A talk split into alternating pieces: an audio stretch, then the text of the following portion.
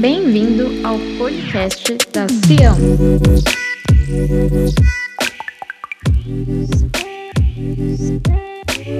Para ficar por dentro de tudo o que acontece na nossa igreja, siga o nosso Instagram, arroba Igreja Massa. Agora, aproveite a mensagem.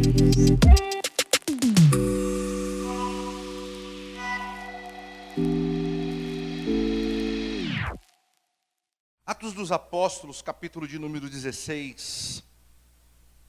Eu quero compartilhar com você uma palavra que Deus usou para me confortar, para me consolar. E o Senhor disse bem claro assim, ficou claro no meu coração que essa palavra deveria ser a primeira palavra a ser ministrada no dia em que a igreja voltasse a se reunir. Amém? O dia em que a igreja voltasse a se reunir, essa palavra era para ser ministrada. Então, eu quero ler rapidamente, aqui em Atos dos Apóstolos 16, versículo de número 6. Nós vamos estar lendo até o versículo de número 10. Todos acharam? Diz assim: E percorrendo a região da Galácia, tendo sido impedido pelo Espírito Santo de pregar a palavra na Ásia, defrontando Mícia, tentavam ir para Bitínia, mas o Espírito de Jesus não o permitiu. E tendo contornado Mícia, desceram a Troade. À noite, durante a noite, sobreveio a palavra a Paulo uma visão na qual um homem da Macedônia estava em pé e lhe rogava dizendo: Passe à Macedônia e ajuda-nos. Assim que teve a visão, imediatamente procuramos partir para aquele destino, concluindo que Deus nos havia chamado para lhes anunciar o Evangelho. Amém? Pode tomar seu lugar, sente por favor. Curve sua cabeça, vamos orar. Pai, quero agradecer ao Senhor pela oportunidade de estarmos juntos novamente. Senhor, nós sabemos que a comunhão, a aliança, a unidade, o mesmo falar, o mesmo pensar, é aquilo que realmente agrada ao teu coração, porque nós estamos diante ainda de uma única oração feita pelo Senhor que não foi correspondida. Quando o Senhor disse que era para que o Pai nos fizéssemos um, assim como o Senhor e o Pai são um. E esse propósito foi orado para que o mundo viesse saber que a unidade da igreja, a comunhão da igreja, geraria testemunho acerca da unidade do Senhor com o Pai. Por isso nós estamos aqui nesta noite com os nossos corações repletos de alegria, por podermos, Senhor, compartilhar isto, esta verdade. Estarmos juntos, Senhor, é uma vitória. O inimigo, meu Deus, ele tenta de todas as maneiras esfriar isso no coração das pessoas, esfriar isso no coração da igreja, mas nós temos o Espírito Santo que nos consola que nos mostra o caminho e que não deixa apagar a chama que existe em cada um de nós. Essa chama, Senhor, quando unida, esta chama, Senhor, quando em comunhão, ela assusta o mundo espiritual maligno. Ela faz com que o Senhor se alegra. Ela faz com que o teu espírito se regozija em nós. Pai, que neste culto Esses irmãos que aqui vieram hoje, que estão todos, Senhor, de parabéns por terem vencido o medo, o comodismo. Meu Deus, esses irmãos, assim como aqueles que estão em casa, por orientação, ou aqueles, meu Deus, que não frequentam a igreja, que não têm ainda, Senhor, um entendimento acerca da importância da igreja. Que esta palavra possa tocar os corações e abrir o entendimento, em nome de Jesus, para aquilo que realmente importa. Meu Deus, abençoa-nos, em nome de Jesus. Amém. Glória a Deus. Amém. Irmãos, eu quero ministrar hoje, nessa noite de ceia, uma palavra que Deus ministrou ao meu coração e Ele usou essa palavra para consolo, não é? O Espírito Santo é o maior consolador que existe, viu, querido? Se você estiver passando por alguma fase difícil na sua vida, entenda: não existe amigo, não existe nem pastor, nem líder que possa suprir o que o Espírito Santo tem capacidade para te dar. Porque ele sim, de fato, é o nosso verdadeiro consolador. Amém? Isso significa que no momento mais difícil da nossa vida, ele se faz presente. E um dos momentos mais difíceis que um ser humano pode enfrentar sobre a terra é o momento em que é ele se depara com o último inimigo do homem, a morte. A palavra de Deus diz que a morte é o único inimigo a ser vencido, é o último estágio de batalha e de guerra que nós seres humanos vamos travar. A morte é a última barreira, é o último obstáculo. Só que a morte, a gente não tem condições de vencê-la a morte física, a morte terrena, a morte material. Nós não temos condições de vencer a morte. Não temos. Nós vamos enfrentá-la e vamos contar com o Espírito Santo para que ele assim possa nos consolar. Mas a morte, para nós que servimos a Deus, ela não é o final, ela é o início de um novo tempo. Quando nós entendemos isso, tudo faz sentido, tudo muda, tudo passa a ter outra forma e tudo passa a ter outra realidade. Todos sabem que nós tivemos uma perda na nossa família, muito grande, né, que foi a minha mãe. Minha mãe se foi, ela não está mais em nosso meio, em corpo físico, mas ela está com o Senhor, amém? E por conta disso, eu não quero me, me prolongar em detalhes do que aconteceu e da forma como tudo aconteceu, porque não vem ao caso.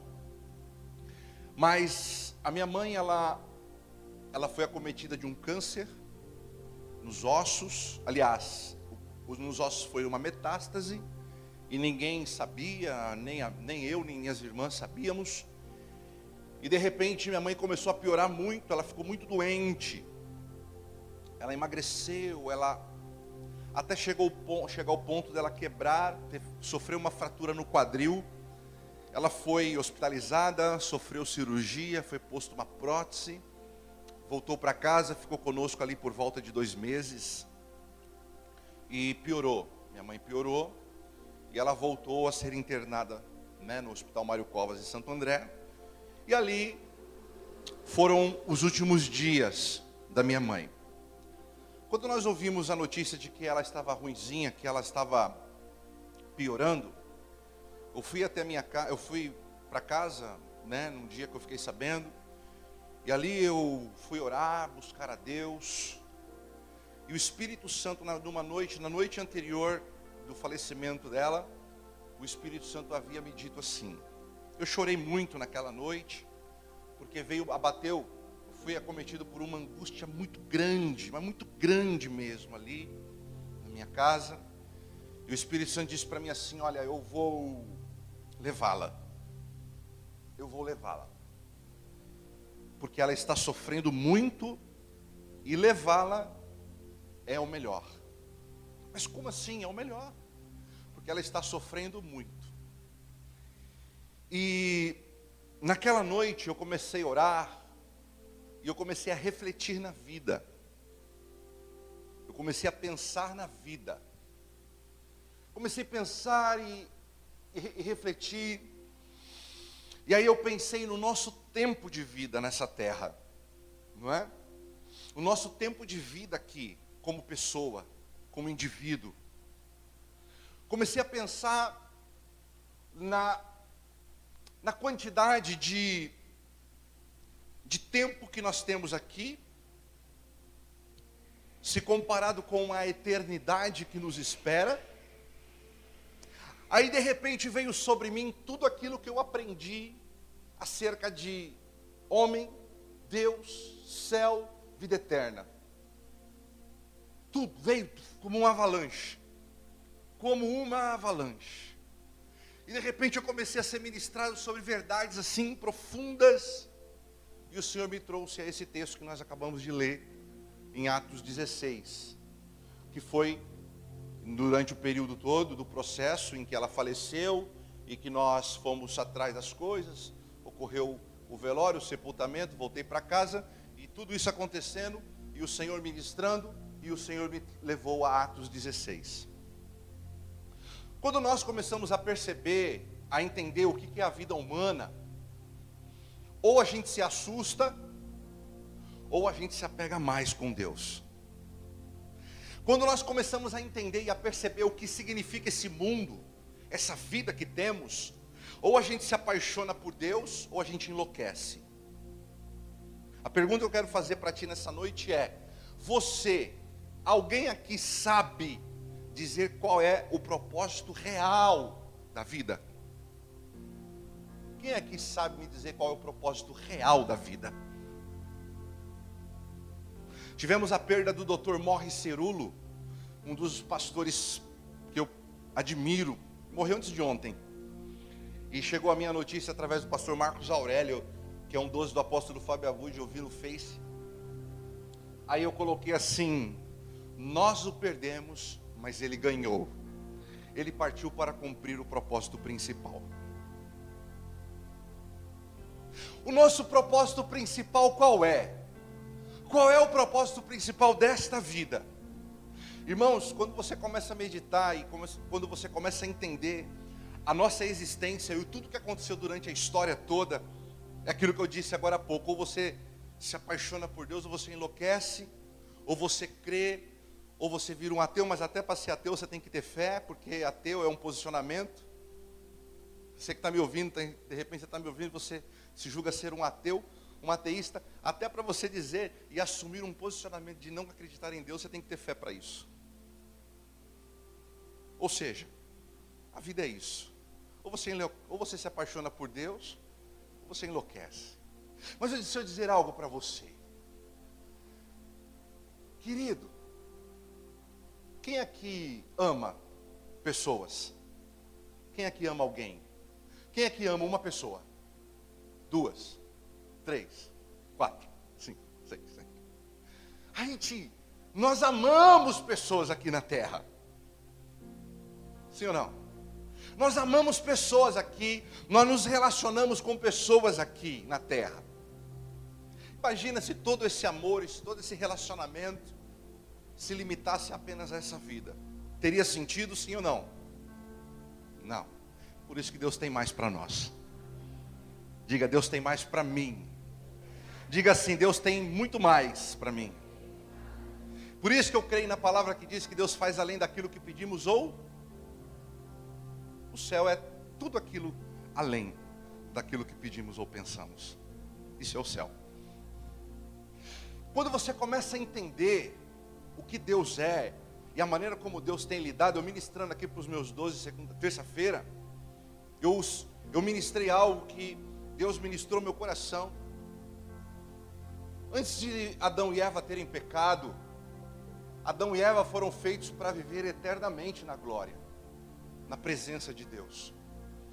Por que nós sofremos tanto com o falecimento de um ente querido? Porque a gente não está preparado para a morte. A morte, a gente não tem, a gente não tem resistência para lidar com ela. Não fomos, nós não fomos preparados para morrer. E eu comecei a pensar, a meditar aqui, voltando rapidinho. Eu falei assim, meu Deus, minha mãe está com 70 anos aqui, só para concluir o raciocínio. Minha mãe está com 70 anos, mas se o Senhor curar ela agora, ela vai viver mais quanto tempo conosco?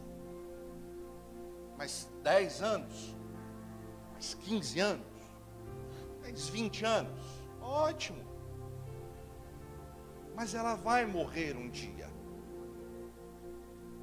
Os médicos vão, os médicos vão tocar, vão curar, pode curar, pode operar, sim, pode. Mas quanto de vida a mais os médicos poderiam dar a ela? Percebem sim ou não? Quantos quer? Às vezes a gente fala assim: cura, Deus cura, ótimo. Deus e outra, o Senhor nos deu autoridade para impor as mãos nos enfermos e os curar, porque Deus quer, o Senhor nos quer vivos na terra para um propósito. Quando eu entendo e observo Adão e Eva, a palavra diz que Adão, ele morreu com 930 anos. Quantas gerações Adão não viu? Tava ouvindo uma, eu estava ouvindo um vídeo do Olavo de Carvalho essa semana, ele falou assim: Eu estou com 71 anos de idade, eu já vi três gerações. Três gerações. Quantas gerações um homem de 930 viu? Bom, colocando de a parte isto, eu quero falar com vocês o seguinte: Adão viveu 930 anos, depois vem Matusalém e vem toda a galera que naquela época vivia esse tantão de anos. Conclusão. Em Gênesis capítulo 6, a palavra do Senhor diz assim: Vou destruir o mundo porque me arrependi de ter feito o ser humano. Forte isso, irmãos? Claro! Lógico que é, muito forte. Aí o que acontece? Deus ele levanta um homem chamado Noé para construir a arca. E a determinação para aquela época era a seguinte: você precisa entrar na arca com a sua família. Diga entrar na arca com a minha família. Diga isso de novo, entrar na arca com a minha família.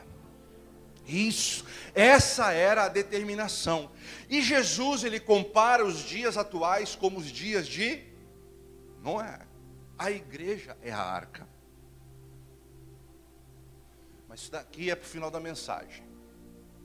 Quando o dilúvio acontece, Noé, ele sai, a arca pousa no Monte Ararat, Noé sai da arca.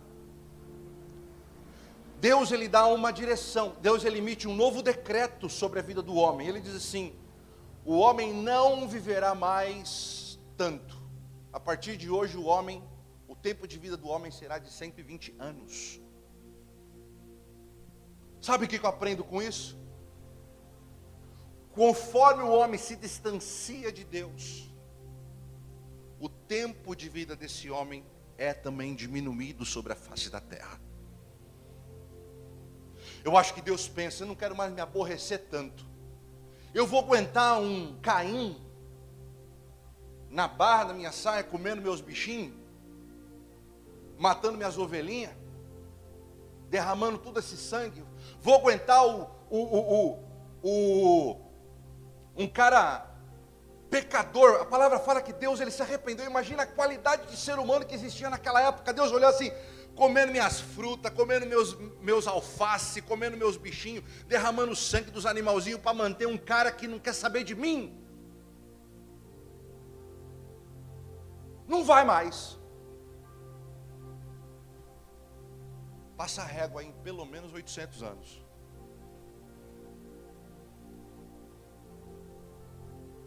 Passa régua. E aí o homem viveu 120 anos. Só que quando você roda um pouquinho mais a Bíblia, você vai um pouquinho além, você, você se depara com lá, lá em Salmos 90. O salmista ele olha para a situação do ser humano, ele olha para si próprio e diz assim: a vida do homem é até os 70. Passou disso, meu filho, é cansaço e enfado. Querido, conforme a dureza do coração do ser humano aumenta, a dureza aumenta, o tempo de vida diminui. Tem um ditado que diz assim: honra pai e mãe para que os seus dias na terra se prolonguem, para que tudo que você fizer vá. Deus ele tem prazer na vida do justo. Deus ele tem tristeza na morte do ímpio. Deus não se alegra quando uma pessoa se vai desta vida despreparado. Deus ele não tem alegria. Deus ele não tem alegria tanto em ter alguém dando trabalho a ele o tempo todo, causando vexame, vergonha a ele o tempo todo, mas também Deus não tem prazer e alegria quando alguém parte desta vida sem ele. Talvez, irmãos, os dias, os dias estão sendo abreviados para que nós venhamos entender isso de uma forma mais clara. Vou voltar à pergunta. Alguém aqui sabe dizer qual é a, o propósito principal da vida? Então, quando acabou e nós passamos, viramos a página do sepultamento, o Senhor ministrou esse, essa palavra em meu coração, como uma forma de consolo. E ele disse: alerte a igreja. E Deus falou assim comigo: hoje foi virada uma chave na sua vida. E eu comecei a observar essa questão da vida humana, tempo de vida na terra. Qual é o propósito real da vida? E Deus, ele tem falado ao meu coração de uma forma muito clara. Nos últimos dias, muitos apostatarão da fé que é apostasia? Apostatarão da fé, dando ouvido a espíritos enganadores e a doutrinas de demônios. O que é apostasia? Apostasia é você que creia, deixar de crer. Apostasia não é para o ímpio que não cria e não e vai continuar não crendo. Mas a apostasia é para aquele que cria e deixou de crer. Você que cria em Deus e de repente você deixou de crer. Você que vivia debaixo de princípios e de repente você deixou de viver. Eu não estou falando de uma, uma fase difícil que você está passando, não. Eu estou falando de decisões. Eu estou falando de definição de alma. Eu estou falando de escolhas. Querido,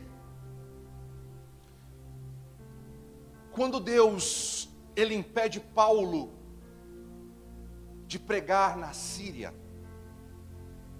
Incrível, não? Paulo era o maior missionário da época. Precisava de uma aguinha aqui, pessoal. Paulo ele era o maior missionário da época.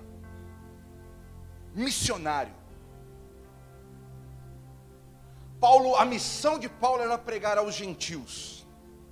Pedro não entendeu o propósito, Deus levantou Paulo de repente Paulo começa a pregar, pregar, pregar, pregar. E as pessoas se convertendo e Deus fazendo a obra e de repente vem no coração de Paulo, vamos para a Síria. Aí o Espírito Santo chega para Paulo e fala assim: "Não preguem na Síria". Aí, ué, mas como assim, Senhor? Não pregue na Síria. Volte. E de repente eles vão para outro lugar e ali o Espírito de Jesus, como diz a palavra, diz assim: não pregue aqui. E à noite Paulo tem um sonho, e um homem aparece para ele dizendo assim: passe para a Macedônia e ajuda-nos. E quando você começa a ler Atos 16, você percebe coisas grandiosas que Deus fez ali, naquele lugar. Primeiro que Deus fez ali foi unir propósitos. Deus ele une um cara como Paulo a um cara como Timóteo. Foi nessa interferência de Deus, foi nessa interferência do Espírito Santo que Paulo conheceu Timóteo. E a igreja ganhou um dos, maior, um dos melhores e mais lindos textos doutrinários contidos nela. O relacionamento de um pastor, um relacionamento de um pastor com um discípulo, de um pastor com uma ovelha. Quer entender como que, como que se relaciona pastor e ovelha? Olhe para Timóteo e Paulo. Timóteo ele era um menino muito dedicado e quando Deus une o propósito dos dois, acontece uma coisa extraordinária. Ensino, doutrina para a igreja. Tremendo sim ou não? E nessa viagem de Paulo com o impedimento de pregar na Síria, você percebe uma conversão acontecendo ali naquele local, naquele lugar, de uma jovem chamada Lídia. A palavra diz que Lídia, ela não era judia, ela era uma mulher que não tinha doutrinas. Mas a palavra fala que ela era uma mulher que ela vivia próxima às irmãs da igreja, às mulheres da igreja. Ela tinha um coração desejoso por estar perto de pessoas que pudessem acrescentar na vida dela algo melhor. Essa era Lídia. Quando Paulo ele prega para Lídia, a palavra diz: e Deus abriu o coração dela para que ela recebesse a palavra. E ali Deus fez uma grande conversão na vida da Lídia. E quando você vê a história Correndo, você percebe Paulo entrando em um novo desafio. E o desafio que Paulo enfrentou foi a libertação de uma escrava,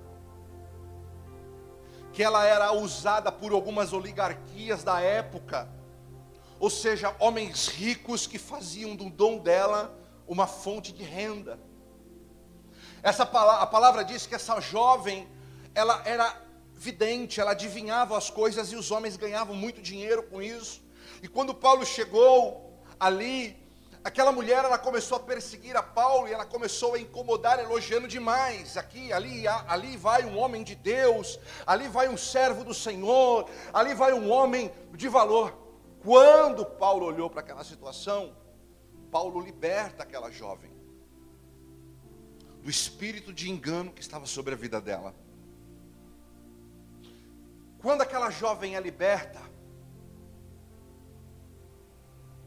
o coração daqueles homens, daqueles oligarcas, daqueles homens que ganhavam as custas daquela jovem, se encheu de ira, pegaram Paulo e Silas e os lançaram na prisão.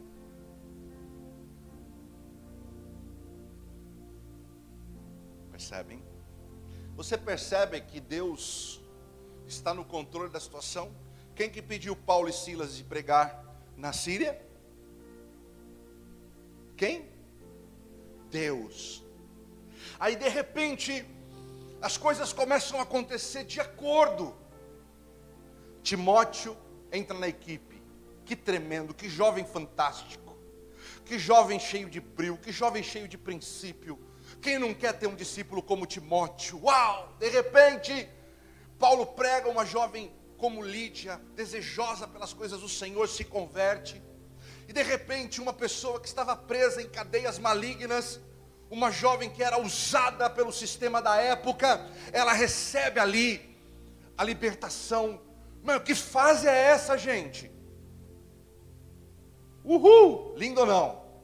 Mas de repente, queridos, alguma coisa dá errado Paulo e Silas são agarrados e são lançados na prisão. Na cabeça de muitas pessoas que servem a Deus, principalmente nos dias de hoje, tudo tem que estar a mil maravilhas. Tudo tem que estar redondinho. Tudo que tem, tudo tem que estar de acordo. Tudo tem que estar certinho. Mas ei, quando Deus está no controle, tudo tem que estar certinho para Ele.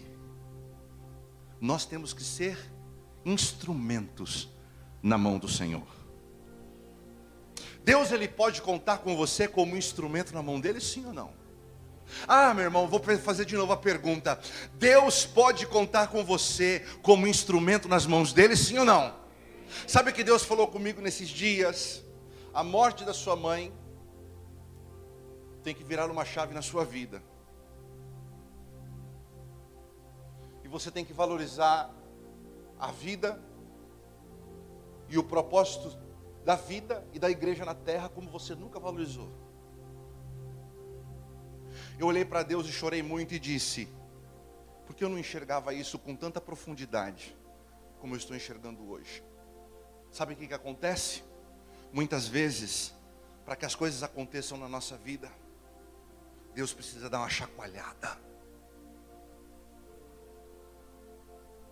Muitas vezes, meu irmão, para que a gente entenda, para que a gente acorde do sono, Deus precisa nos chacoalhar. Deus precisa nos tirar do lugar de conforto, arrancar, cortar as raízes, tirar e colocar aqui e falar assim: olha, essa é a sua realidade. Esta é a sua realidade. Você está pensando o quê? Você está sonhando com o quê? Esta é a sua verdade. E eu quero dizer para você, quando você lida com uma situação como a que nós estamos lidando, não tem escapatória, irmão. Essa é a realidade. Quando Pedro e Silas, Paulo e Silas estavam na prisão, foram lançados, foram chicoteados. Pergunta: o que, que esses homens estavam fazendo presos? Meia-noite. O que eles estavam fazendo meia-noite? Oh, meu Deus. Você sabe o que os caras presos, com as costas tudo rasgadas, estavam fazendo meia-noite? Adorando a Deus. Louvando ao Senhor. Entoando cânticos de adoração ao Pai.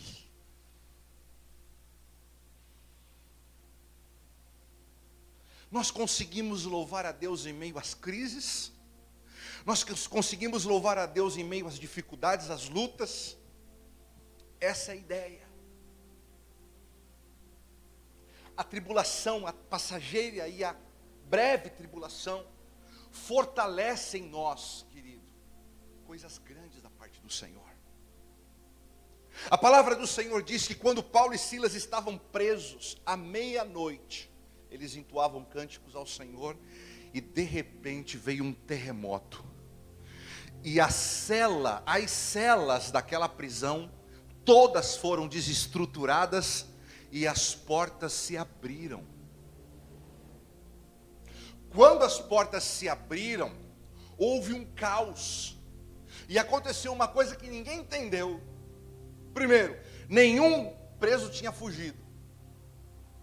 O carcereiro responsável por aquela prisão, a palavra diz que quando ele viu aquela situação sem luz, tudo escuro, as portas tudo aberta, a Bíblia diz que aquele carcereiro olhou e falou assim: é melhor eu morrer por mim mesmo do que eu esperar o Roma me questionar e me, e me punir com torturas e mais torturas. Então eu vou me matar. Quando ele começa a tentar, de repente há uma voz do, lá do fundo da prisão, dizendo assim: não faça isto.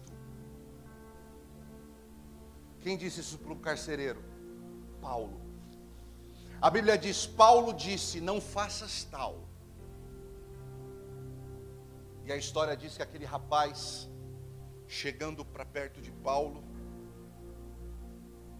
os tiraram da prisão, viram o milagre, não entendeu nada, né? Porque ninguém fugiu. Por que ninguém fugiu? Por causa dos princípios. De repente ele tira aqueles homens de fora, de dentro da prisão e leva para fora.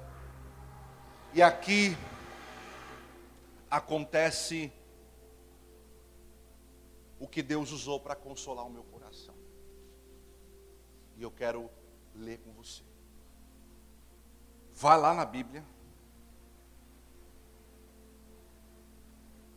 Lá no versículo 27 do capítulo 16.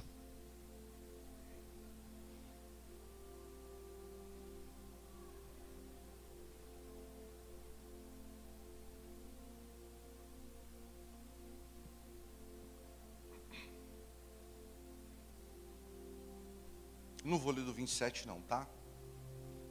Eu vou ler do 30. Tudo bem? Diz assim: Depois, trazendo-os para fora, disse: Senhores, o que devo fazer para ser salvo? Pergunte assim: Deus, você que está aqui, querido, pergunta aí: Deus, o que devo fazer para ser salvo? Que palavra. Note que rapidinho. Você percebe que o acontecimento não deu brecha para diálogo.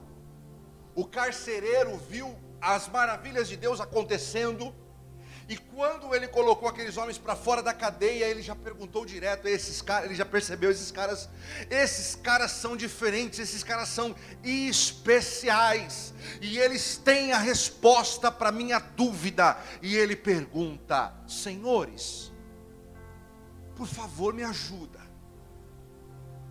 Eu sei o porquê de vocês estarem presos.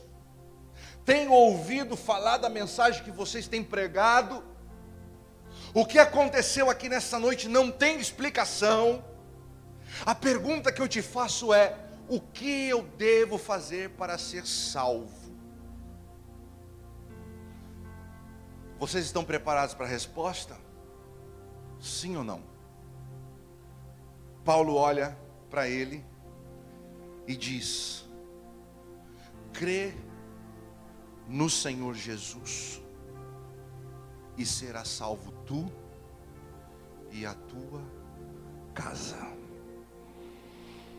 Crê no Senhor Jesus e será salvo tu e a tua casa.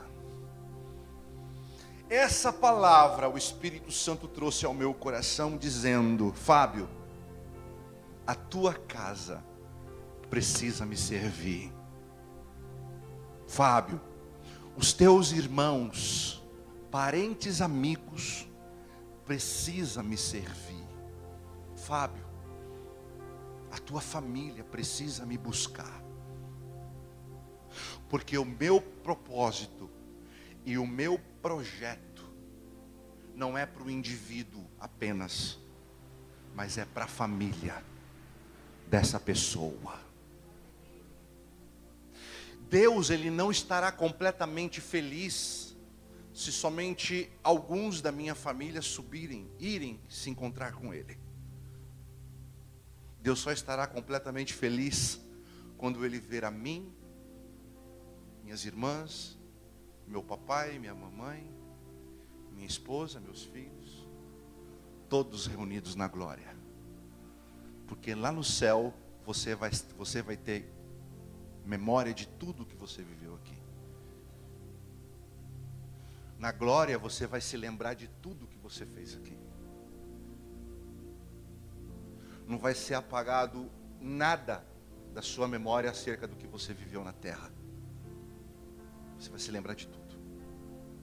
E Deus falou comigo: Quer encontrar sua mamãe? Venha para onde ela está. Quer viver plenamente bem, feliz? E quer entender o propósito da minha vida na terra como Senhor e Salvador, pregue para a tua família. Ministre o meu amor para a tua família, porque o meu propósito não é para o indivíduo apenas, mas é para ele e para toda a sua família. Você pode aplaudir ao Senhor por isso?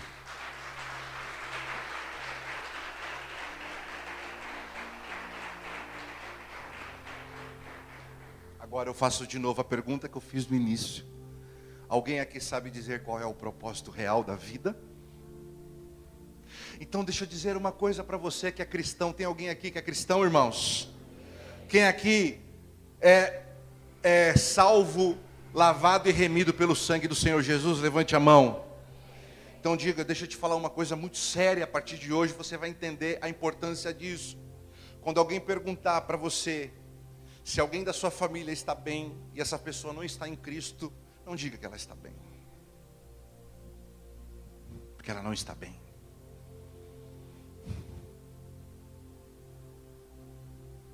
Porque a melhor coisa que existe quando você perde alguém que você ama é saber que essa pessoa está com o Senhor.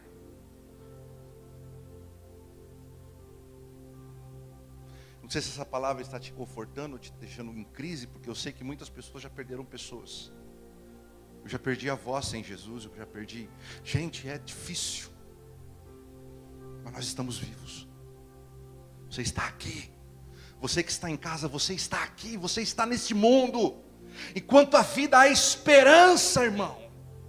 Enquanto a vida há propósito. E é isso que Deus precisa que nós venhamos entender. Nós precisamos compreender o propósito real desta vida. Escute. Vamos começar a orar certo? Fala assim, apóstolo. Vamos lá, pessoal. Fala, apóstolo. Me ensina a orar certo. Oh, que, que prepotência é essa? Não, é simples. Vou te ensinar muita coisa hoje não. A partir de hoje, quem quer ver alguém? Quem conhece alguém da família que está nas drogas aqui? Tem alguém? Isso. No álcool, no adultério, fora de, da presença de Jesus.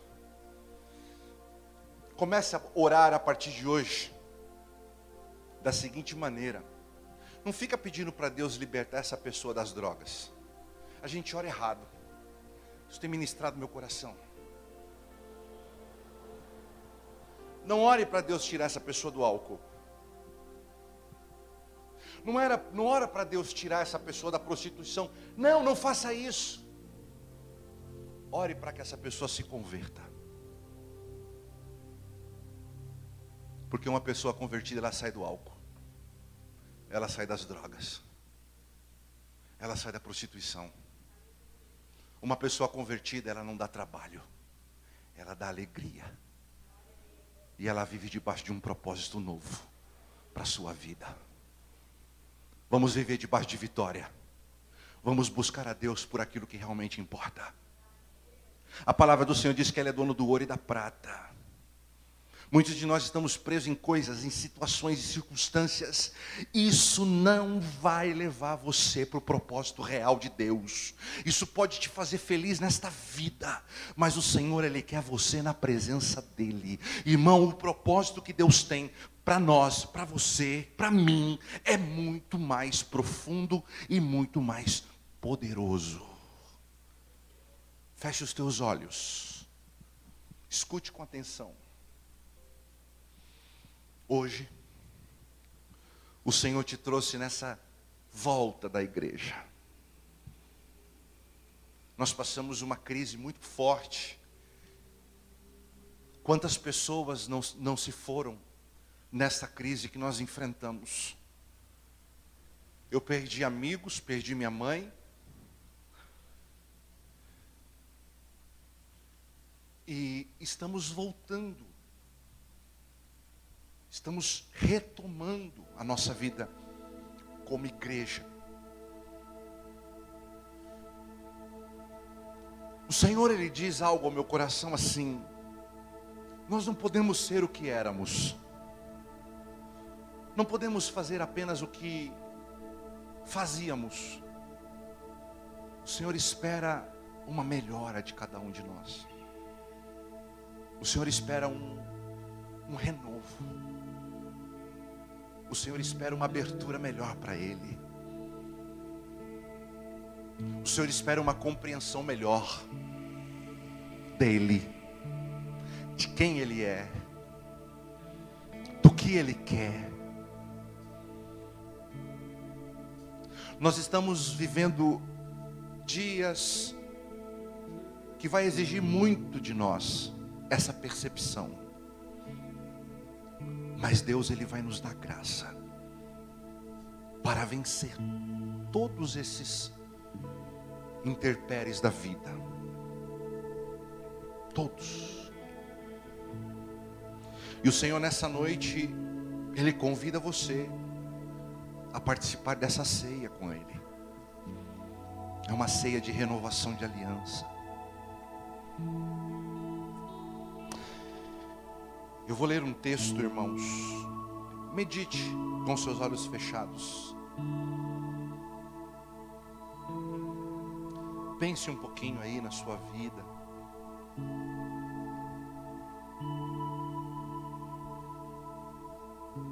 Pense um pouquinho na